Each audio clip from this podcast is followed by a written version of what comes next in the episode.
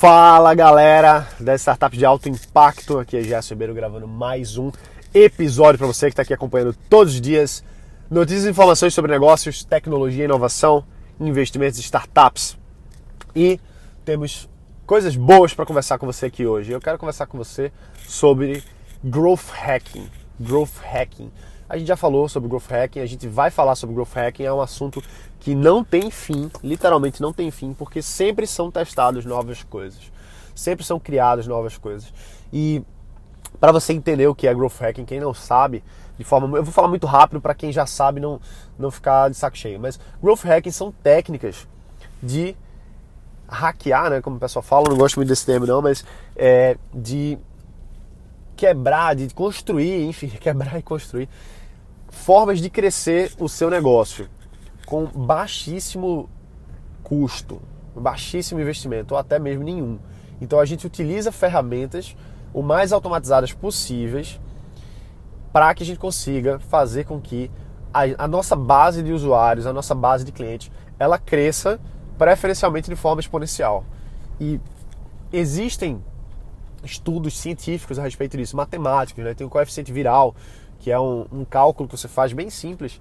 É, não vou falar aqui agora porque nem lembro da forma, para falar a verdade, mas é um cálculo simples em que você avalia se o crescimento da sua base de usuários, de clientes, de leads, etc., ela está acima da curva é, de viralidade, ou se ela está igual, se ela está abaixo, vai depender do coeficiente. Isso quer dizer o que, Gerson? Isso quer dizer que você usando as técnicas de growth hacking, você vai, vai, vai ter um crescimento da sua base de forma automática que você não tenha tanto trabalho, então que, é, que seja muito mais fácil para você. E essas técnicas a gente vem usando já há vários e vários anos e funcionam muito bem. E de repente elas algumas param de funcionar. Por que, que algumas coisas dessas assim param de funcionar? Porque às vezes o povo encheu o saco daquilo ali, porque às vezes existe uma nova, uma, alguma nova coisa que as pessoas estão utilizando mais. Então, o growth hacking ele é uma, é uma ciência não exata, e que a gente deve estar sempre utilizando novos testes, novas coisas para avaliar o crescimento, para testar novas formas de crescer a, a, o nosso negócio como um todo, né? E mais diretamente para atrair mais pessoas. Existem várias e várias técnicas de growth hacking. A gente não vai entrar nelas aqui agora porque não é o, o escopo dessa, desse bate-papo aqui inicial. O escopo desse bate-papo inicial é o impacto que você conhecer técnicas de growth hacking vão trazer para o seu negócio. A mentalidade de growth. Porque assim, vê só. Vou, vou dar dois exemplos, alguns exemplos aqui, vamos lá. Então, Facebook, WhatsApp, Snapchat, todas essas redes sociais, né, esses, esses, essas startups, esses, esses produtos, vamos chamar assim, eles tiveram uma curva viral gigantesca uma das maiores da história. Outra, outra grande aí na época foi o Hotmail. Uh, e o que acontece com isso é o seguinte: quando um, um investidor, uma empresa, enfim, alguém está avaliando o valor ou então a, o potencial de uma startup, de um, de um novo produto, de um novo projeto, ele vai, um dos fatores, né, um, um fator importante que ele vai avaliar é o fator de crescimento.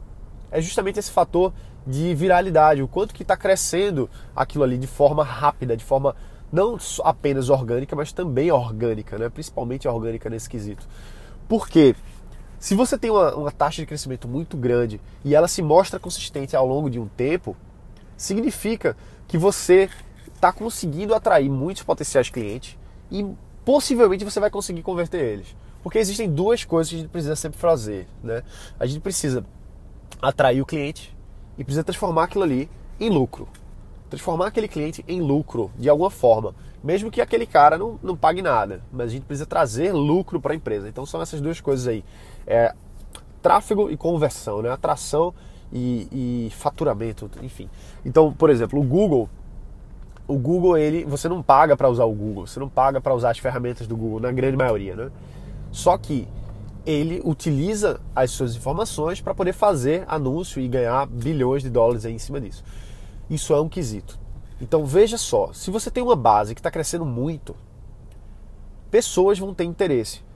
Só para fazer anúncios, Gerson? Só para fazer publicidade? Não, não apenas isso. Mas esses fatores de crescimento mostram que você pode virar um grande player naquele mercado. Se o seu produto é bom e o fator de crescimento está sendo interessante, mostra que você tem alguma coisa que as outras pessoas não têm e que aquilo ali é interessante para alguém. Né? Principalmente para quem está entrando ali como usuário. Só que não só o usuário, ele tem interesse como parceiros, uh, fornecedores, eles vão querer aquela base de alguma forma. Eles vão querer vender produtos para aquela base, eles vão querer as informações daquela base, enfim. Então, a gente precisa ter a mentalidade de growth, a gente precisa ter a mentalidade de fazer o negócio crescer, de ter técnicas, preferencialmente automáticas, de growth hacking, por exemplo, que façam com que a nossa base vai crescer automaticamente. Vai crescer usando o que tem de mais novo, o que, dá, o que funciona. Isso é teste. Então, anos atrás, um, um dos produtos que, que a gente lançou na, aqui, na, aqui no meu negócio, aqui nessa empresa, é, foi, foi utilizando a técnica Growth Hacking. A gente não teve o fator de, de viralidade grande, não teve. A gente tem um fator de viralidade, eu não estou lembrado agora o número exato, mas foi um fator que, por conta própria, por conta própria da técnica, ele não iria propagar, entre aspas, infinitamente. Ele não ia ter aquela viralidade de crescer e trazer tanta coisa. Não, não foi isso que aconteceu. Porém, porém, o nosso custo de aquisição de novos usuários caiu para metade usando essa técnica. Pô, Gerson, então foi, foi muito ruim. Foi muito ruim porque você não conseguiu viralidade, você fez uma técnica aí que o fator, o coeficiente de, de viralidade não foi tão bom e tal. Foi ruim, foi ruim. Isso era o que eu pensava. Isso era o que eu pensava antigamente. Quando eu tinha. A primeira vez que eu fiz growth hacking, é, eu pensei assim, ah, que ruim, foi péssimo. Não, não é péssimo. Não. Porque quando, quando eu fui fazer nessa, nessa campanha específica desse produto, eu já estava consciente de que não precisa necessariamente ter um fator viral do negócio crescer como se fosse uma bactéria, entendeu? Sair crescendo por conta própria. Não precisa necessariamente. Claro que se tiver, maravilha, melhor ainda, atraindo as pessoas certas, só tem vantagem. Porém, mesmo a gente não tendo o melhor fator de viralidade do growth hacking, a gente conseguiu reduzir pela metade o nosso custo de aquisição de novos usuários. Vê que coisa interessante. Quer dizer que mesmo o negócio não tendo funcionado como, como é para funcionar e etc., funcionou a ponto da gente reduzir pela metade o nosso custo. Isso é bom? É bom pra caramba, é ótimo. Eu adoro reduzir pela metade meu custo. Adoro. Quem não, quem não gosta, eu não sei porque não gosta, mas é muito bom. Olha, é muito bom você estar tá pagando uma coisa e você pagar, de repente, assim, pagar metade, sem fazer nenhum esforço a mais.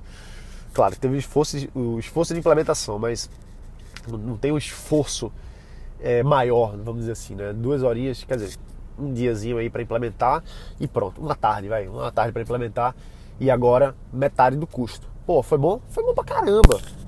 Teria sido melhor se tivesse viralizado? Claro, Óbvio, ter sido melhor, claro. Porém, viralizar não é a coisa mais fácil do mundo.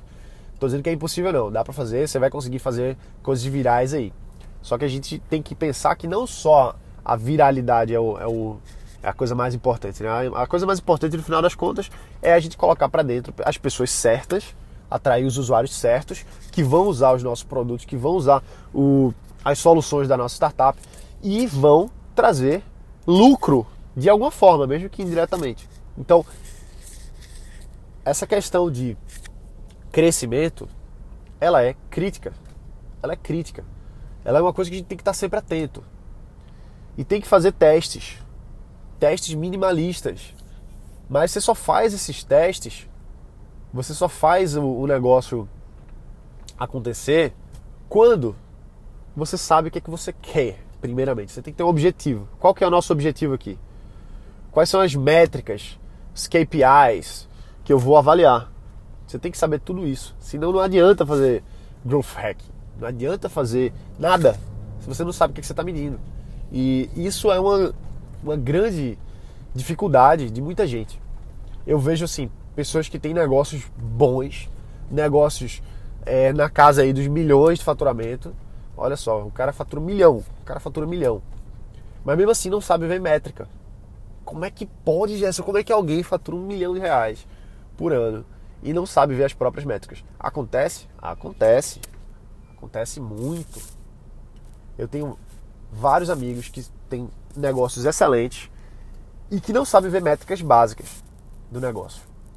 Métricas básicas. Qual que é a métrica mais básica? Mais básica. A métrica mais básica do negócio é está dando lucro ou não. Essa é métrica mais básica. Se você sabe essa métrica, maravilha, você já tem um negócio, tá certo? Você já tem alguma coisa que pode crescer. Porém, não é só isso. Se você souber essa métrica, ok, você já não já já está indo no caminho certo. Mas tem muitas métricas e cada negócio vai ter as métricas mais relevantes para você. E eu falo muito disso nos nossos treinamentos. A gente fala muito sobre isso nos nossos nos bootcamps, nos cursos, nas coisas que a gente faz, né?